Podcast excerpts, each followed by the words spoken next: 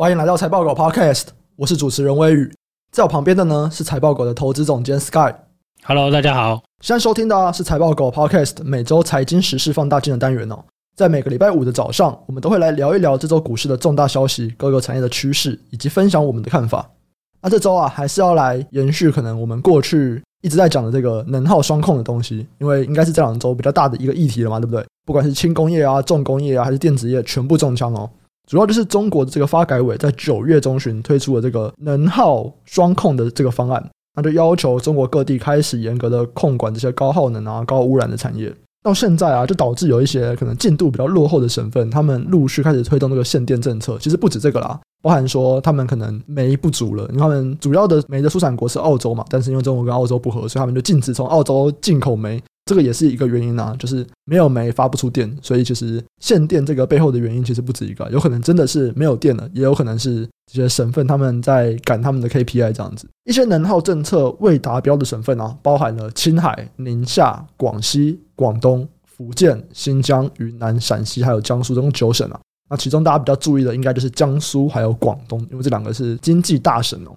这次限电包含这些 PCB 大跌，最主要就一开始就是来自于江苏省。他们要求停电，当地目前呢、停产要求是九月二十六号到九月三十号，也就是我们录制的当天。换句话说，大家听到的这一天，其实他们就开始复工了。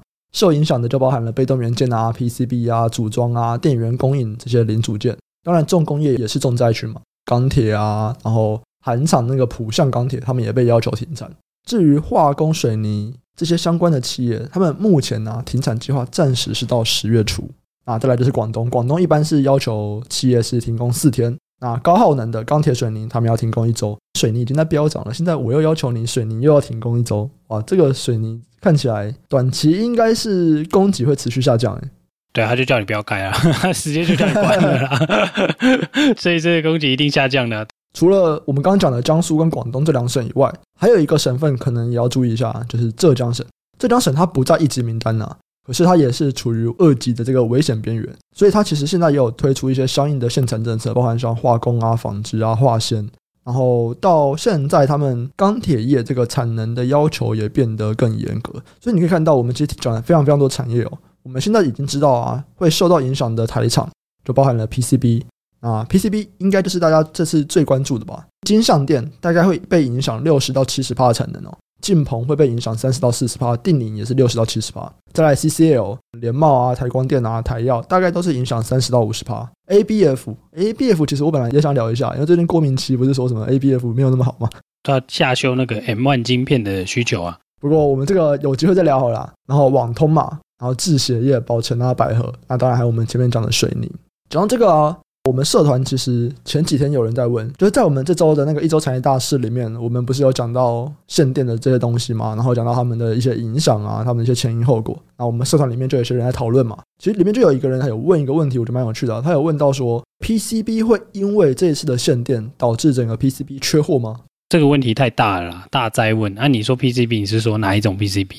对啊，那我相信影响的比重是高的，至少台湾是高的。为什么？因为你看嘛，这个联茂、台光电、台要，哎，其实苏州是个大本营，你知道吗？苏州不止这一些啦，我现在想得到还有智超啊，一大堆有的没有的啊。其实大家在苏州都有产能啊，所以 PCB 在这一块，这次直接就叫你不要开了，直接就是跟你限电，这个影响一定是非常非常大。对啊，那你说会不会真的到时说哇，这每个东西都涨价？那这个就是要看它停多久。一开始传是传停到九月三十，就停到今天嘛。但实际上，就是当地传出来的消息，都是十月之后还是会停啊，不是涨电价就是停工嘛，对啊。那甚至有一些比较严格的省份是停十五天呢、啊，其实就是生产端的问题嘛。如果真的调涨，那你要想另外一个问题是，大家会不会把单就转走了？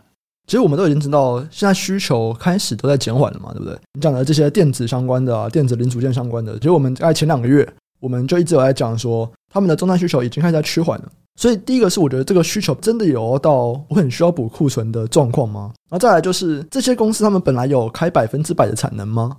我觉得可能这两个问题都会导致说你要让这个零组件全部缺货，很像没有那么容易。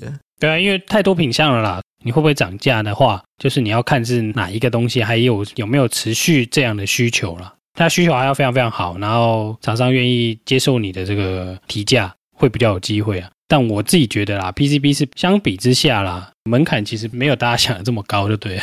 你说真的要到很缺吗？我觉得机会不会这么高啦。那你除非是特殊的嘛，比较少产能的，就比较有可能会有涨价的状况啊。就硬要讲的话，你可能 ABF 至少会比一般的 PCB 有机会嘛，因为它产能比较少。但是它需求看起来也没有那么多。对啊，但不管怎么看，这一次就是的确是有机会造成一个涨价啦。只是说这次涨价可能是反映的是当地生产成本的提高嘛。你这个产能极短期是没有办法移动的嘛？受到这样的冲击，其实我觉得这个大家会慢慢想办法去把这个因素排除掉吧。现在一定大家都在想办法把这个生产的调度啊重新的调整就对了。讲到这个调度啊，我们就来讲到下一个主题啊，就是运价大幅下跌。这个海运的价格啊，三天内已经跌去了三个月的涨幅哦。那首先我们先来这个前情提要一下。在九月八号，就九月上旬啊，全球第三大的货柜航运达飞轮船就已经表示啊，他们已经不会再涨价了。那当然，法人是认为说，诶，他们动作大概对供需没有什么太大的影响。可是现在啊，这个行情已经开始急速的反转了。近日从宁波、上海到美国西岸，这个海运费已经大幅下跌了，三天就已经跌去了三个月的涨幅。那主要啊，当然就是因为这个能耗双控，诶，又来了，能耗双控有没有？我一旦限电，那我产能当然就下降。我产能下降，我当然要运的东西就变少了。那我要运的东西变少了，诶，那这个我对航运的需求就降低了嘛，那运价就要降下来了。消息是指出了，有一些企业啊，因为每天被要求减少三十到五十帕这个用电量，这等于就是我产能啊，可能就会少掉将近一半。换句话说，我本来十天就可以交出来订单，我现在可能要延长到二十天。那我的船运，我可能就直接就减少了一半这样。所以其实我们都要来开始注意一下这个航运的股价。其实航运股价我们已经提醒。大家要注意，已经讲很久了，因为大家都知道这不会维持那么久，那就只是说到底什么时候大家的这个热情会消散。那目前呢、啊，这估值都还是建立在高运价嘛。可是如果现在运价开始下跌，那其实应该也差不多了。股价其实股价也是跌了不少了嘛，对不对？我觉得接下来这个运价开始下修，它还是持续会对这个股价有影响的一个因素。就是它上涨的逻辑就是运价上涨嘛，下跌的逻辑运价下跌，这也蛮合理的嘛。再来是说。诶，其实大家船越来越多了，对啊，那你这个目前来看的话，竞争可能就是加大嘛。当然，短期还不会啦，后年是最难讲的。我们就是说，船运的供给上了，中长期是有隐忧的嘛。你现在如果需求不振，需求从最热到下来了，那有逐渐缓解的趋向的话，诶，其实市场已经提早反应了嘛。你说这个运价继续跌，航运会不会持续反应？当然会啊，因为大家终于认知到，哎，运价终于跌了。运价真的会跌的啊！今年终于学会了一件事情，就是运价会跌啊。说实在，是涨很久了啦，应该是涨超过一年了。这其实很少见的。现在看到就开始这个消息大幅的在媒体上面这个大做文章了。哎，那这个看起来就是这个东西开始逐步的被大家所认知啦。所以说价格的下跌，这个应该是不可避免的。其实说这个啊，会让我想到我最近看到很多的新闻，其实一直都有啊，可我最近又看到非常非常多。就他们都会讲说什么什么会变成新的常态，像航运，大家会说高运价以后就是一个常态了。或者我昨天看到一篇新闻，他还讲说晶片啊供不应求将会是一个常态。讲真的，这到底怎么可能是一个常态？这世界应该没有什么东西是供不应求是一个常态的吧？最后一定会平衡的啦，这不就是最基础的经济学吗？自由市场就是一定会到最后就是会平衡的。那我觉得这个高运价也是一样，应该不太可能说，哎，我就是运价就是一直走高，或者是我的晶片我就是会一直供不应求。反正当下什么好，你写这样子一定没问题的啦。反正大家过了也就忘了嘛。近期一点例子就是 MCC 嘛，高点的时候大家也跟你讲，这个高价 MCC 就是新常态啊。很多东西回头检视啦，对，它都不是新常态啦。它那个涨上去是常态啦，它跌下来也是常态，所以这个是常态，不是新常态。很多人都其实会比较想要解释说啊，我在高点一直维持的这个是新常态了。你说它这个结构性有没有改变？有啊，看你看多久嘛。对，如果你看短期，它的确是，哎，短期的确就是维持在高档啊。它的常态可能是三个月了，未来三个月的常态。对啊，看你怎么定义这个周期嘛。但我如果定义长一点的话，那那很难讲哦。只是目前看起来就是，哎，这个新常态看起来好像不太 make sense 啊。毕竟造船还是你想造就可以造，你有钱就可以买船嘛。过往的例子也告诉你，就是大家都在买船的时候，通常过几年这个运价好像会蛮惨的。我觉得这种东西都可以去用系统动力论嘛。我最近在看这个，我觉得蛮有趣。它是一个反循环呐，它不是一个正向的循环，就是说 A 事件会对 B 造成正向的影响，B 又对 A 造成正向的影响，不是，它是一个反循环的。那反循环最后其实达到的就是平衡。我真的觉得是会平衡啊。你讲那个系统动力论比较像那个叫什么反身性吧？到最后的时候，你这个理由会造成反向的效果吗？哦，没有，它系统动力论就是正循环跟反循环它都有，就都算啊，就它是一种看的方法这样子。我的意思是说，这个这个东西就是你很好很好很好很好到一定程度了，那它还是会迎来一个反转呢、啊。迎来的这个反转的理由可能是同一个，就是因为太好了，所以大家很看好，反而大家都去买船。过了好几期，哎，这些供给又出来，你的这个看好的理由反而变成你下一期供给大增的理由嘛？所以其原因没有变啊，只是说时间的推移，供给可以调整，调整了以后，哎，就出现了价格又重新有一个新的平衡嘛，新的这个供需的平衡的点又往上或往下嘛，对不对？你价格往上，需求变少，那供给变多，那自然价格就往下了。其实我记得我录过一个 YouTube 啦，看过相关的研究，他其实也讲说，这些船运公司啊，在最缺船的时候，他们会去租船。那当然，这时候船的租金是最高的。那他们租了以后，其实基本上啊，隔年的 EPS 会非常惨。就他们会在这种即将要反转的时候，花大笔的租金去租船。那我觉得买船应该有差不多的研究吧，应该这种事情算是蛮合理的吧。大家用想的就会觉得，哦，这很合理。需求很旺，供给全部灌进去。这其实不用看研究，你去看过去 order book 就好了。这个东西有统计的，就是有一些市调机构在统计这个 order book 啊，就是新船有多少的订单。大幅上升的时候，通常过两年都不会太好了，因为一般造船大家都造个两年嘛。那时候就会开始大家就延迟下水啊，通常啦，比较深刻的记忆啦，就是如果你零七零八年玩过散装航运，玩过货柜行，你就会记得这个东西。那个后来是真的是惨蛮久的。好。那接下来我们就来聊一聊这个大陆能耗双控下有没有哪些台厂的受惠者。我现在手上拿到脚本啊，他其实有跟我说两个产业会受惠，但我其实不太确定为什么。第一个是水泥哦，水泥为什么会受惠啊？你讲说台泥、亚泥、信大他们的厂不也在中国吗？所以他们其实面临的情况不是也跟中国的水泥厂是一样的情况吗？他们为什么可以受惠啊？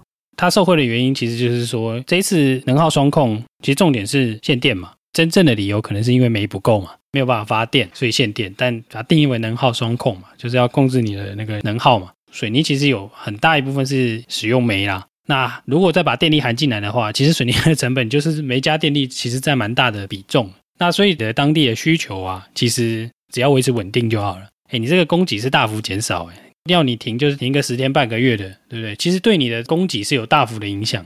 厂商自然会想要涨价。那如果你的需求维持一定的程度之下，其实价格就是会飞涨啊。那如果你原本就不是赔钱，原本就赚钱，那你现在有可能可以赚更多的钱啊。但这个重点是说，你的销售量会下滑。这个时候你就要算的是说，哎，你这个涨的价钱能不能 cover 你的销售量下滑的部分啊？只要可以，那应该就是受惠嘛。所以它其实不是说我中国厂商会不好，台湾厂商会好，它是这个产业都有可能会变好。的确是这样，没错。因为其实很多建设，你说房子盖一半，叫人家不要盖 烂尾楼，你盖到一半你就知道这道不会赚钱了，你当然就不盖了嘛。宁愿毁约而不愿意继续盖下去，对啊。这通常是这个房价大幅下跌的时候，非常惨的时候才会出现的嘛。那我们先假设房价基本上还是在持平，至少目前为止还是 Y O Y 可能是零 percent 嘛，就是没跌啦。那之后可能小跌，你对未来的需求可能会有一些压抑，但是你至少最近开工的案子啊。或者是说一年开工案子，就是你跟工期抓个两三年，对不对？它还是有那个需求要盖啊，这个需求还是在啊。那你供给大幅减少，那自然的这个价格就有可能飞涨嘛。那因为水泥大家会提到，是因为上个礼拜涨太多了，它可能原本是三百多块、四百多块这样子，它直接给你涨五六十块啊，就每吨就直接涨五六十块。可是因为动力煤只是它的这个成本的一部分嘛。所以它这样子涨起来，其实对它的毛利，你是只看毛利的话啦，其实有可能会升高啊，会升高蛮多的嘛。对，那我们用过往的状况来推啦，其实过往水泥其实已经有受过很多次的错峰减产嘛。结果来看的话，哎，其实错峰减产，如果你价格涨够多，获利会上来。现在大家就是在推断这个，哎，有可能会上来，但实际的需求你还是要看的，看之后有没有办法持续嘛。应该说水泥这个逻辑我是懂了，我只是原本我的理解是说中国会不好，台湾会好，那我只是不知道为什么，所以其实是中国跟台湾都有可能会好，这个逻辑我都懂。那造纸呢？造纸我也不太懂这个逻辑是什么。类似的概念就是一样，是这个东西算它的成本中的蛮大一部分嘛，以煤为动力或是以煤来发电，那在你生产过程中算是一个蛮重要的一个因子。它也因为这样子就想办法涨价嘛。礼拜一的头版就是哎，公子要涨价啦什么的。所以其实让纸业的股价啦也涨了啦，对，就是比较活泼一点啦。哎，可是如果是这样子的话，不是所有需要大量电力的产业都可以说它要涨价吗？对啊，理论上是这样没错啊。但你要想啊，什么东西可以涨价？你需求要维持一定的热度才可以涨价嘛。简单的说，就是你涨价要涨得动啦，你多数的都是涨不动的。如果你发现那个东西那个产业如果涨价诶，涨价以后几乎没有成交量，或者是说涨价一下子就下来了，那个其实对你这个获利啊是不好的啦，是负向的啊，因为你涨不动嘛。就像前一阵子的不锈钢涨到一定程度以后，诶，太高了，镍价涨太多了，后来不锈钢竟然涨不上去了，你涨了没用啊，没有人要给你买，大家就等啊，我就跟你耗嘛。另外一个应该还有那种就是可能要是比较地域性的产业吧，比方说像水泥或者造纸。感觉起来就是他们不太会是用运输的方法，因为水泥就是不太能够长的运输嘛。那造纸可能我猜是可能运输成本就会不划算吧，所以他们都是那种聚落型的。但是我当地的需求就是由我来供应。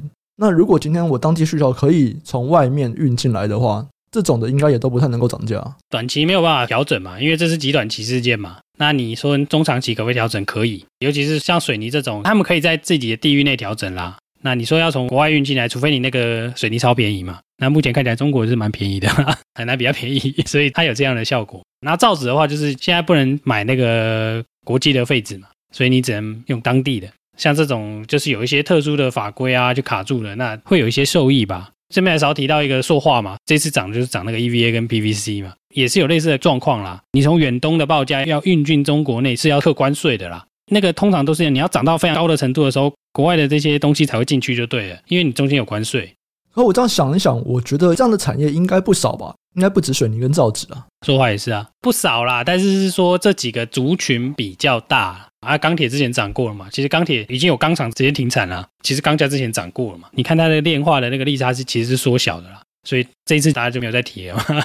好啊，以上啊大概就是我们这节内容，我们就聊了一下。中国能耗双控，那它到底影响是什么？影响了哪一些产业？中间我们也提到了说，诶，它对航运的这个运价有影响。再来就是，那有哪些产业可能会受惠？而这些受惠其实基本上都是在说，因为我产能变少了，所以有可能会去涨价。但你产能变少了，你基本上就是卖的数量就变少了嘛。所以大家还是要去衡量一下啦，我到底是涨价的比例比较高，还是我产能减少的比例比较多？那最后对我的获利的影响到底是怎么样？相对难分析啦，因为需求跟供给都要看，你还要算说，哎，跟去年比起来，这个东西会不会有多长期？以今年的其他产业的这个股价走势来看、啊，我觉得很有趣的是，反正涨价就先涨，等到我获利出来，发现，哎，这个一层起来怎么没有那么好？哎，再跌下来，这是蛮常出现的状况啦，这也不是第一次啊，市场会这样反应，我觉得蛮合理的啦，至少从过往几次的经验来看，都是这样嘛。好，所以以上就是我们这节内容。那喜欢听众朋友啊，记得按下订阅，并且分享给你的亲朋好友。如果任何的问题或回馈，都欢迎留言告诉我们，我们会不定期在 Podcast 中回答留言区的问题。想要找平台讨论投资问题的，可以上 Facebook 搜寻“财报狗智囊团”，这边是我们财报狗的社团，我们也会不定期在社团中分享我们的看法以及 Podcast 的延伸讨论。那我们这集就先到这边，下集再见，拜拜，拜拜。